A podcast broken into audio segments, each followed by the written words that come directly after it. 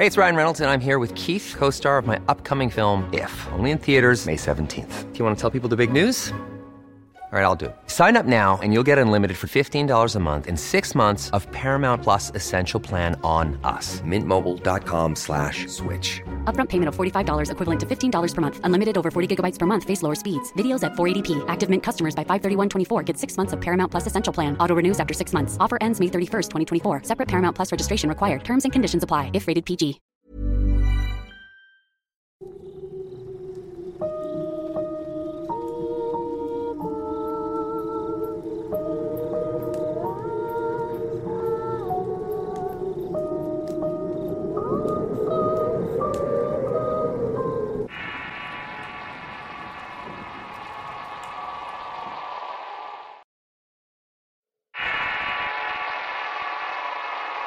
Soberbia. Relato basado en hechos reales. Escrita y adaptada por Eduardo Liñán. Cuando conocí por primera vez a mi prima Estela era una niña igual que ella. Estábamos en un internado de monjas en el estado de Puebla. En aquel tiempo casi todas las niñas y jovencitas que habitábamos aquel sitio éramos hijas de padres con dinero y poder que estorbábamos a excepción de algunas que habían llegado directamente de uno de los conventos que tenían las madres para adoctrinarlas en la fe y la religión. Ella había llegado al internado bajo reservas y después de haber estado en varios donde fue expulsada por su conducta rebelde y despreocupada. Tenía un hermano de nombre Rubén, el cual había sido enviado a un colegio militar en el estado de Veracruz donde pasaría casi el resto de su infancia y adolescencia. De hecho, nunca más lo volveríamos a ver. Los padres de ambos habían divorciado y vuelto a juntar con personas desatendidas por los hijos de sus parejas, por lo que los niños pasaron a ser un estorbo en la permanente luna de miel que tenía su padre, y la vida alegre que su madre se corría para olvidar los agravios de un divorcio necesario. Mis padres, a pesar de su influencia, no los frecuentaban, nos hablaban siquiera. Por esa razón no la conocí hasta que el destino nos puso en el mismo horrible lugar con el resto de los niños. Mi prima luego de llegar se dio cuenta que ahí no haría de las suyas, ya que era un lugar bastante estricto. El área donde dormíamos y hacíamos nuestros deberes era una gran galera con techos altos y gruesas paredes que te causaban algo de claustrofobia por carecer de suficientes ventanas. Un lugar donde el hedor humedad y orines era común además de ser bastante frío. Para complementar el horrible cuadro, las mujeres que atendían nuestras necesidades eran déspotas y muy indolentes por el bienestar de todas las internas. Eran religiosos que llevaban con celo la voluntad de Dios sobre la obediencia y la humildad. Siempre la menor provocación golpeaban o castigaban para adoctrinar mejor en esa creencia. Aquellas a las cuales le iba peor eran jovencitas cuyos delitos graves eran sancionados con fuetazos a altas horas de la noche. Muchas veces los gritos y los sollozos nos despertaban a mitad del sueño para hundirnos en una pesadilla de la cual no podíamos escapar. Vivíamos con miedo de que nos tocara algún día e invariablemente así sucedería. La casa hogar, como le llamaban las monjas, era muy grande y de principios del siglo XX, y cuyos terrenos habían sido propiedad de la arquidiócesis desde el tiempo de la colonia. Había sido convento y con el paso del tiempo se transformó en casa de retiro y posteriormente internado. Ese el tiempo era quizás el peor enemigo del sitio ya que dejaba su marca en las paredes y techos manchándolos con negro moho producto de las goteras que carcomían lo que alguna vez fueron blancos muros. El techo de igual manera había sucumbido. Años de lluvia habían hecho caer muchos pedazos dejando oxidadas varillas reventadas por el agua y el derrumbe. Aunado lo anterior, las alimañas dominaban el sitio, reclamando terreno poco a poco y adueñándose de los rincones y colchones de la galera. No era extraño que por las noches antes de dormir quitáramos las colchas para revisar que no hubieran sin pies o alacranes, los cuales esperaban en la oscuridad para picarnos los pies o ratas y cucarachas que se metían en nuestras ropas buscando calor y cobijo para anidar. Todo aquello era una locura y un infierno en el cual había poca esperanza. A pesar de toda aquella pobredumbre, tanto nuestras ropas como las sábanas y colchas estaban siempre limpias ya que lavábamos del diario el único par de mudas que teníamos además de la sábana. Fregábamos los desgastados pisos y limpiábamos la cocina cada día. El trabajo ya era duro y vigilado por las monjas que no nos permitían un minuto de descanso. Además, el único tipo de educación que teníamos eran valores en la fe de la iglesia y que toda mujercita debía saber para ser sumisa y temerosa de Dios. La misión de aquel sitio era prepararnos para ser obedientes y útiles para la sociedad enteramente machista. Muchas cumplíamos con nuestros deberes, pero era común que a veces hubieran brotes de rebeldía, productos de la desesperación o el hartazgo y cuando esto pasaba los severos castigos nos hacían esperar. Aquel maldito lugar era en realidad una prisión donde no había cabida para los sueños y las esperanzas que poco a poco eran rotos por la mano severa de las monjas. Nuestros padres no se enteraban de lo que pasaba ahí y no les interesaba. Constantemente éramos amenazadas con severos castigos si alguna revelaba algo de lo que sucedía en el interior del convento. El Tela tardó varias semanas en adaptarse sufriendo muchos castigos y carencias, la peor era el encierro en una celda de castigo donde solamente reinaba la oscuridad. Muchas veces pude escucharla gritar aterrada suplicando que la dejaran salir porque era claustrofóbica. Cuando por fin aceptó su destino con sumisión y sin ninguna clase de esperanza en el futuro, su gesto inicial de soberbia fue roto por uno de humildad y obediencia. Las madres habían triunfado y habían roto la personalidad de mi prima y la vida continuó si es que se le pudiera llamar vida todo aquel infierno. Por aquel tiempo llegó al internado una niña muy extraña de nombre Úrsula Gómez. Estela hizo amistad rápidamente con ella y era hijo de un rico empresario de Monterrey. La había ido a abandonar y necesito quizás por su deplorable aspecto sus defectos físicos, aunque después nos enteramos que ella había sido producto de una relación de su padre con su tía. Tenía el labio leporino y una pierna más corta que la otra debido a la polio. Esto la condenó a caminar con un aparato ortopédico de metal y cuero que rechinaba cada vez que caminaba, además de un zapato con una suela muy alta para compensar y que con su desaliñado y su aspecto, hicieron que todas las niñas evitáramos lo más posible para no verla y olerla, ya que siempre estaba peltando sudor y a cloro. A pesar de ello, este le hizo una gran amistad con Úrsula, Ambas eran muy parecidas en muchos aspectos, sobre todo en el abandono y el temor a los espacios cerrados. Poco a poco, Estela comenzó a adoptar mucha personalidad de su amiga. Se descuidó de su persona y rara vez se bañaba por la frialdad del agua y esos malos hábitos hicieron que también apeltara. Todas las demás niñas las considerábamos feas y apeltosas. Sus cabellos enmarañados y apelmazados por la mugre daban un aspecto deplorable. Todo lo anterior las alejó de la población general del internado y quizás por eso es una gran amistad. Siempre estaban juntas y eran cómplices en muchos aspectos para evitar ser castigadas. Aquella amistad hizo mal llevadero el encierro y el hostil ambiente claustrofóbico que teníamos que soportar día con día. Durante las horas de recreo y descanso se alejaban de nosotras para juntarse en un viejo y frondoso árbol de cedro que había entre los amplios jardines del asilo. Estaban muy alejados de la casa principal que hace el límite de la propiedad. Ahí pasaban horas hablando de cómo les gustaría ser, imaginaban que eran bonitas y que todo las seguían.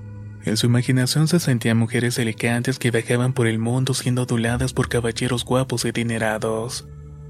Aquella popularidad imaginativa a veces era masacrada por un grupo de jovencitas que nos reíamos de ellas y les hacíamos cosas humillantes. Aclaro que solamente para desquitar nuestros propios miedos e enojos. Con prepotencia y crueldad las obligábamos a tragar comida podrida y a untarse lodo en el cuerpo. Todo era risas y bolas de las demás niñas, incluidas las mías, porque tenía miedo de no ser parte del grupo dominante del internado. Ellas eran los patiños, las frustraciones y tristeza que todas sentíamos al estar en el abandono y el encierro. Y esto era canalizado por Ursula y Estela que recibían toda la desesperanza del lugar. Cuando terminábamos se limpiaban y continuaban a jugar a ser populares. Todas las demás niñas éramos los verdaderos monstruos según para ellas, y en efecto lo éramos. Cuando acababa el receso, la imaginación y aquel obvio engaño de sus juegos de pronto les pegaban el rostro, dándose cuenta de la escalofriante realidad de la cual estaban viviendo. El mantener esa ilusión hizo peor sus sentimientos. Nadie se preocupaba por ellas, eran repugnantes y diferentes. La vida era así para ellas y terminaban abrazándose y llorando juntas por lo que les había tocado vivir. Cierto día llegó al internado una maestra joven que enseñaba de manera distinta a las demás. Su ingreso al lugar significó muchos cambios en los modos y costumbres del sitio. Había llegado por orden de la Secretaría de Educación y su estancia no era negociable. Era obligada, así que las madres poco pudieron hacer para lograr que se fuera del internado. Si ella se iba, otras llegarían a su lugar, por lo que se avecinaron cambios en los que la postre terminarían cerrando el internado. La nueva maestra quería la integración en el trato igualitario, y sus ideas progresistas causaron muchos conflictos con las madres.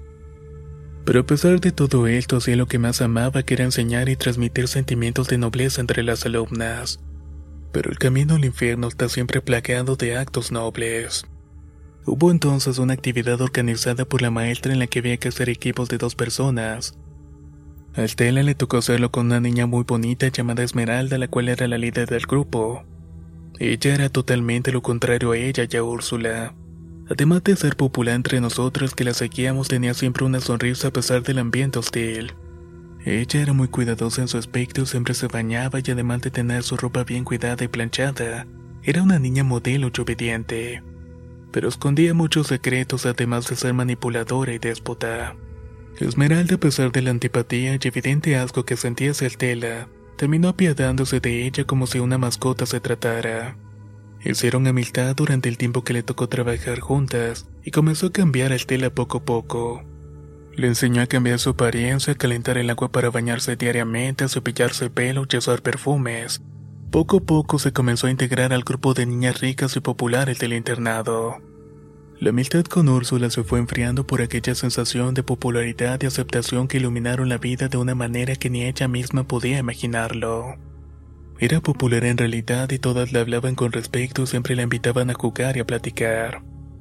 En ese momento la Estela que había entrado al convento regresó con muchísima más soberbia, siendo lo que siempre había sido. Cierta tarde al ver que Úrsula estaba sentada en un árbol comiendo pan duro se acercaron para darle una dosis de odio y frustración. Iban lideradas por Esmeralda y lo hicieron con mucho gusto. Comenzaron a humillarla ante la mirada del Tela que no hizo nada para defenderla. Llegaron a un punto en que la tiraron al lodo y en el suelo empezaron a descargar toda la ira del encierro. Al cansarse de todo esto, Esmeralda se acercaba a Estela dando una rama seca del árbol para que también la golpeara. Estela no quería hacerlo, pero la presión y los ánimos de las jóvenes hicieron que saltara un golpe con la vara a la sorprendida Úrsula, y en cuanto se dolió por el golpe la miró con incredulidad. El odio y la frustración salieron a flote y frente a ella no tenía una niña humillada. Se podía ver a sí misma en su horrible destino. La realidad de su vida y lo que le había tocado vivir estaba ahí a sus pies. Entonces comenzó a golpearla en repetidas ocasiones, como si con los golpes se librara de alguna manera de todo lo que vivía. Los verducones y la sangre comenzaron a brotar del cuerpo de Úrsula que gritaba de dolor sin ser escuchada. Todo acontecía ante la mirada atónita de las demás niñas que tuvieron que detener aquella crueldad, ya que de alguna manera tenían límites. Cuando por fin se cansó de golpear y humillar el tela, dejó la vara y escupió el maltrecho cuerpo de Úrsula, mientras las demás la felicitaban y se alejaban satisfechas.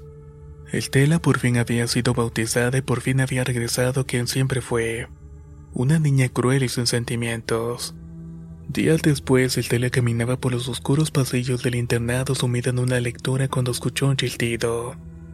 Al voltear vio a Úrsula escondida detrás de una esquina y le hablaba para que se acercara. Su rostro triste y desaliñado causó un sentimiento de aberración en el tela. La niña temblorosa y con voz entrecortada le pidió que hablaran, así que la invitó a salir al viejo cedro donde antes se reunían. Sintiéndose culpable por la golpiza de días anteriores, aceptó ir con ella tratando de que las demás no la vieran en su compañía. Empezó a caminar varios pasos atrás de ella para no ser vista. Al llegar al árbol, Úrsula le dio una tarjeta dibujada por ella donde le pedía ser amiga de nuevo. Estela no podía soportarlo, sentía un terror de que las demás la vieran con ella. El hedor de la impopularidad que despedía a Úrsula hizo que tomara el papel y lo arrojara al piso sintiendo un temor de ser excluida de su nueva vida. Entonces la comenzó a atormentar con la peor de las torturas, la de las palabras hirientes. En instantes, insultos y crueles verdades fueron escupidas por la colérica voz del Tela. Úrsula, con la cabeza agachada, recibía con sumisión todos aquellos insultos, como esperando que al finalizar la niña corriera a abrazarle y le pidiera perdón. En cambio, la ronda de maldiciones fue cerrada con el peor de todos. Ojalá y te murieras, maldita. Esa misma noche el tela no podía consolar el sueño y una pequeña parte de la conciencia que aún quedaba en ella no la dejaba en paz. De alguna manera se arrepentía por haber insultado a Úrsula, pero el orgullo y los deseos de ser popular se sobrepusieron a la lástima. Apenas comenzaba a dormirse cuando escuchó unos rechinidos de los resortes de las viejas camas de la galera. Al voltear a ver quién se había levantado, vio con sorpresa que Úrsula caminaba lentamente haciendo sonar un aparato ortopédico. Vio que la niña abría la puerta del dormitorio saliendo hurtadillas en medio de la oscuridad. El tela poco a poco volvió a conciliar el sueño, pero no la dejaba dormir el pensar que la niña no estaba en su cama. Eso significaba castigos y quizás perderse una comida. Así que esperó y esperó a que regresara, pero nunca sucedió. Así llegó la mañana y se dieron cuenta que la niña no estaba en su cama. Comenzaron a buscarla por todo el internado y algunos especulaban que había oído durante la madrugada que podrían encontrarla vagándola en el camino empedrado que conducía a la institución. Hey, I'm Ryan Reynolds. At Mint Mobile, we like to do the opposite of what Big Wireless does. They charge you a lot, we charge you a little. So naturally, when they announced they'd be raising their prices due to inflation, we decided to deflate our prices due to not hating you. That's right. We're cutting the price of Mint Unlimited from $30 a month to just $15 a month. Give it a try at mintmobile.com slash switch. $45 upfront for three months plus taxes and fees. Promo for new customers for limited time. Unlimited more than 40 gigabytes per month. Slows. Full terms at mintmobile.com. If you thought the only way to get a more defined jawline with natural looking results was through surgery, think again. Juvederm Volux XC is a non surgical injectable gel filler that improves moderate to severe loss of jawline definition and can help you achieve natural looking results with little downtime. Even better, this improved definition lasts up to one year with optimal treatment. No maintenance required. Improve jawline definition for a smooth, sculpted look with Juvederm Volux XC. For important safety information and to find a licensed specialist, visit juvederm.com. That's J U V E D E R M.com. Not for people with severe allergic reactions, allergies to lidocaine, or the proteins used in Juvederm. Common side effects include injection site redness, swelling, pain, tenderness, firmness, lumps, bumps, bruising, discoloration, or itching. There's a risk of unintentional injection into a blood vessel, which can cause vision abnormalities, blindness, stroke, temporary scabs, or scarring. Talk to a licensed specialist to find out if it's right for you. Después de agotar todas las posibilidades, decidieron llamar a su padre, el cual, a pesar de lo premiante, mandó un empleado de la casa dos días después de la desaparición solo para recibir la mala noticia que la niña estaba perdida, quizás con rumbo la casa de sus familiares. Los días pasaron y Úrsula había desaparecido del mundo y de todo. Las niñas, lejos de sentir pena por ella, siguieron con su vida diaria intentando sobrevivir al caos que había por la desaparición de su compañera. Se lamentaban porque ahora no tendrían a quien castigar o quien llevaría el peso de sus propias frustraciones. Estela, sin embargo, se sentía culpable por haber provocado que Úrsula huyera. Así que decidió irse a sentar al cedro donde muchas veces compartió con ella la soledad y la amargura. Una breve brisa movió las ramas de los árboles haciéndola dormitar. En un instante antes de quedarse profundamente dormida algo llamó poderosamente su atención. Era un líquido marrón que había formado un pequeño charco debajo del árbol. Estaba plagado de una gozadera que se movía lentamente entre aquel asqueroso caldo. Además de una pestilencia que de pronto le inundó causándole náuseas incontrolables. Al voltear para ver de dónde provenía aquel líquido y peste un escalofrío le recorrió de pies a cabeza ya que pudo observar un par de pies hinchados que se balanceaban de un lado para otro movidos por el viento, haciendo también un leve rechinido provocado por un aparato ortopédico. Era Úrsula. Se había ahorcado su cuerpo después de días colgados había comenzado a pudrir. Estaba hinchado lleno de ámpulas con líquidos putrefactos. Su blanca piel ahora estaba parda y manchada de la pudrición. Su rostro de igual manera estaba macabramente hinchado. Tenía los ojos salidos de las cuencas al igual que su lengua la cual salía de forma tética entre los labios, indicando que había muerto por sofocación. Sus ojos muertos parecían ver el tela como culpándola de su trágico destino. Todo ese tiempo estuvo ahí colgada en la rama de aquel árbol. El cadáver en descomposición había estado escondido entre follaje durante varios días sin que nadie se hubiera dado cuenta. Un grito de terror salió de la garganta de la niña y corrió deprisa con las directoras para avisarles del funesto hallazgo. Todas las religiosas y las maestras salieron corriendo hacia la huerta donde estaba el cetro. Su sorpresa fue seguida de un sentimiento de repugnancia y horror al ver el cuerpo podrido de Úrsula que se balanceaba de un lado para otro, desprendiendo parte de su cuerpo y olores fétidos que inundaron todo el lugar.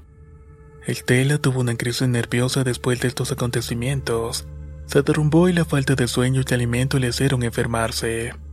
Pasó varios días en la enfermería del internado sin que nadie la visitara. Para el internado las cosas no fueron mejor. Las monjas, a pesar de querer tapar el asunto por medio de la arquidiócesis, no lograron evitar que los familiares de Úrsula, siendo gente de poder, iniciaran muchas investigaciones que llevaron a las autoridades a poner fin a las actividades del internado. Como resultado de todo, descubrieron las malas condiciones de vida de las internas, así como las deplorables instalaciones y los fraudes que se habían llevado a cabo para desviar dinero de los padres para fines no específicos. Para evitar las investigaciones incómodas cerraron el internado y las niñas y jovencitas fueron devueltas gradualmente a sus padres. Algunas religiosas fueron reubicadas en otros conventos mientras que otras huyeron. Fue durante el proceso de cierre y reubicación de las internas que el internado quedó casi desierto, quedándose únicamente al cuidado de un par de religiosas. Una cocinera, el conserje don Juan y unas cuantas niñas, entre ellas Estela, Esmeralda y yo.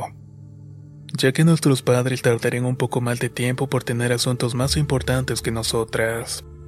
Pasamos la última noche en el internado antes de ser llevados a un convento para esperar por nuestros familiares, así que lo pasamos lo mejor que pudimos entre la oscuridad y el frío del ambiente que ya conocíamos. Había una sensación muy extraña en el ambiente. Una especie de zozobra que no podíamos explicarnos y que nos hacía temblar. Un extraño presentimiento mezclado con el más crudo frío que nunca habíamos sentido antes ni estando ahí ni en otro sitio. Mi prima Altela había regresado a ser la niña retraída, carente de emociones, quizás por la horrible experiencia que vivió. Esmeralda de igual forma se había convertido en una niña sombría que se cuidaba de la oscuridad y los ruidos extraños durante la madrugada ya que se levantaba a medio de horribles pesadillas que nunca nos reveló de qué se trataban. Yo quizás era la única que no se dejaba caer. Aún así no podía estar tranquila por alguna extraña razón, pero la descubriríamos la noche antes de irnos. Mientras dormía entre sueños pude escuchar un ruido extraño que me hizo despertar. Al hacerlo estaba rodeada de oscuridad y unas cuantas camas donde dormíamos las que aún quedábamos. Ahí reinaba la oscuridad y una sensación de amplitud que te hace imaginar que de fondo de la galería surgían seres extraños que te llevarían a sus moradas, lejos de toda humanidad y de todo el mundo, y efectivamente era cierto.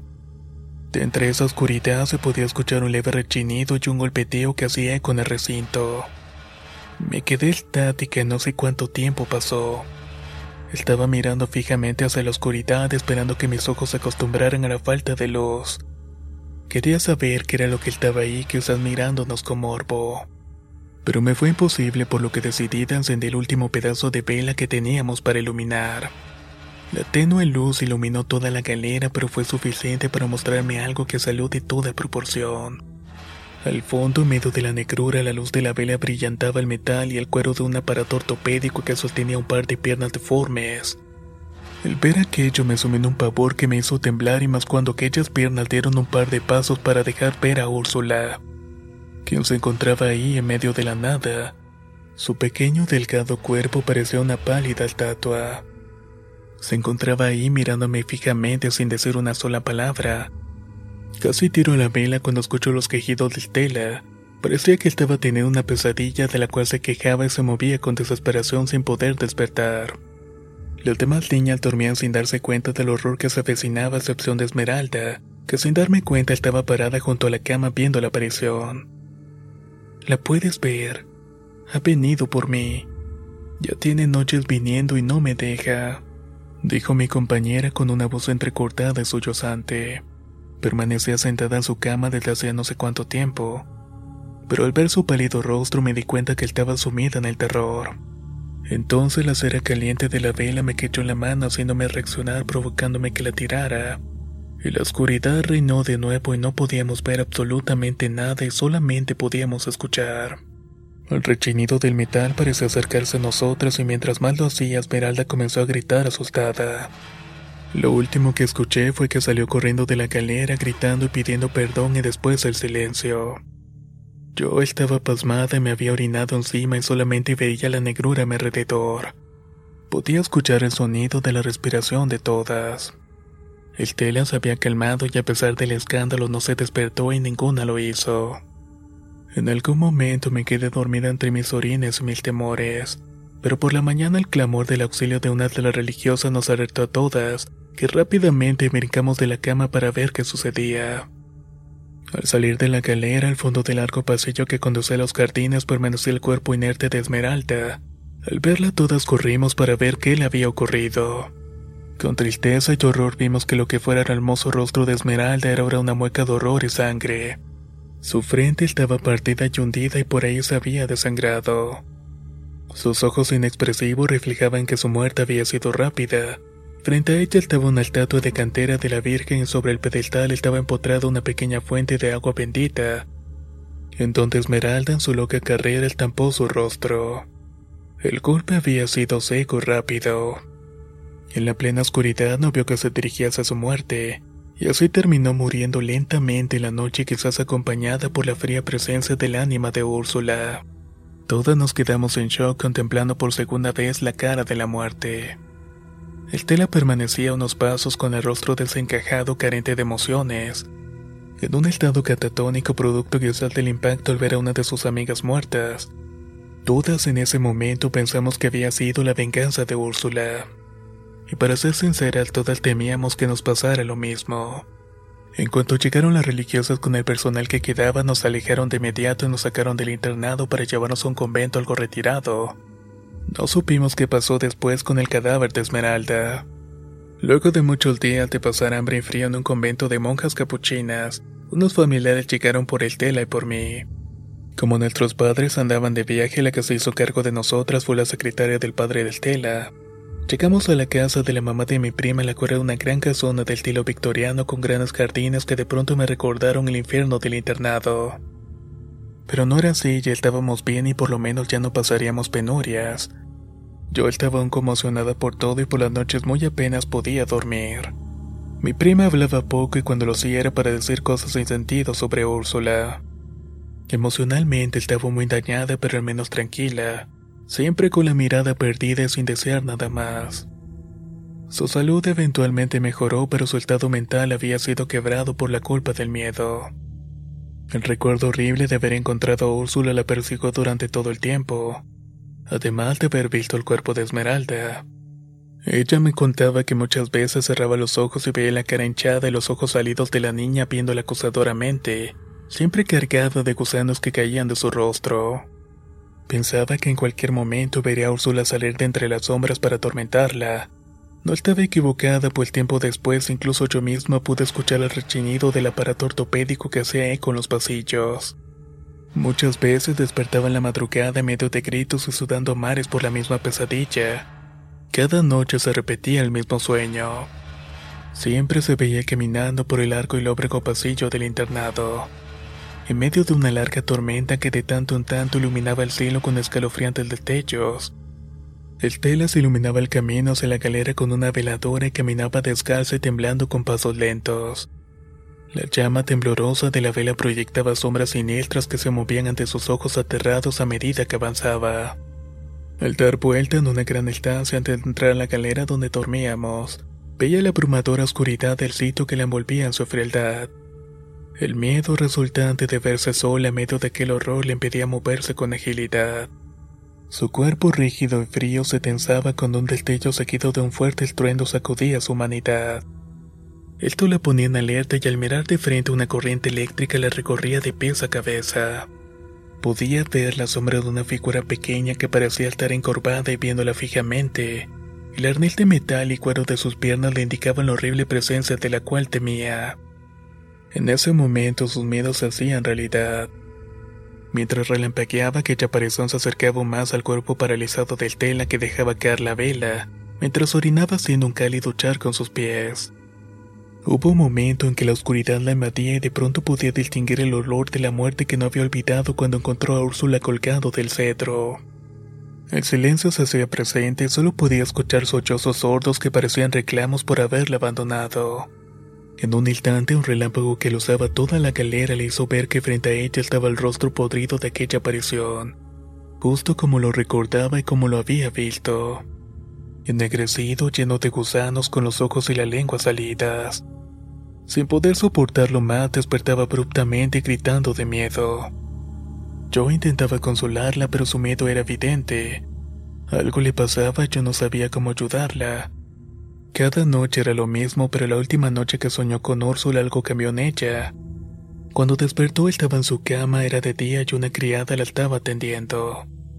A partir de ese momento su mente la atormentaba y las apariciones se hicieron más frecuentes.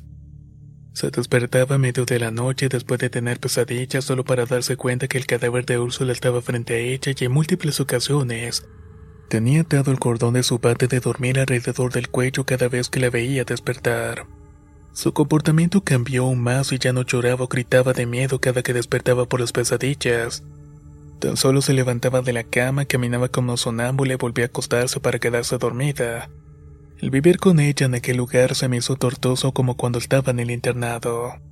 Cuando Estela tenía ciertos momentos de lucidez y platicábamos con calma, me contaba que muchas veces Úrsula se le aparecía en los pasillos de la casa, haciéndole ademanes para que le acompañara hasta que una noche no se resistió. La sentí levantarse de la cama durante la madrugada y caminar hacia el pasillo que conducía al jardín. Eso lo venía haciendo con regularidad y no me preocupé porque sabía que volvería a acostarse pero esta vez estaba equivocada. Esa fría mañana, después de despertar, el tela fue hallado ahorcada en un árbol junto al jardín. Su cuerpo extrañamente parecía podrido, hinchado, su rostro infantil ahora era una horrible máscara de dolor y sufrimiento. Su lengua incluso estaba salida a punto de reventar. Nadie supo las razones por cuál lo hizo. Pero tanto los criados como yo, que fuimos testigos de esta historia, contaban sus pláticas que Úrsula por fin había cobrado venganza por la soberbia del Tela, por haberle provocado la muerte con su crueldad e indiferencia. Después de aquel triste evento volví con mis padres, los cuales meses después me enviaron a un internado en el extranjero. Sin embargo, el macabro recuerdo de la vida y muerte de mi prima me ha perseguido por muchos años. Soberbia. Relato basado en hechos reales, escrita y adaptada por Eduardo Liñán. Si quieres conocer más historias del mismo autor, te invito a visitar el enlace que dejaré en la descripción del video. Nos escuchamos en el próximo relato.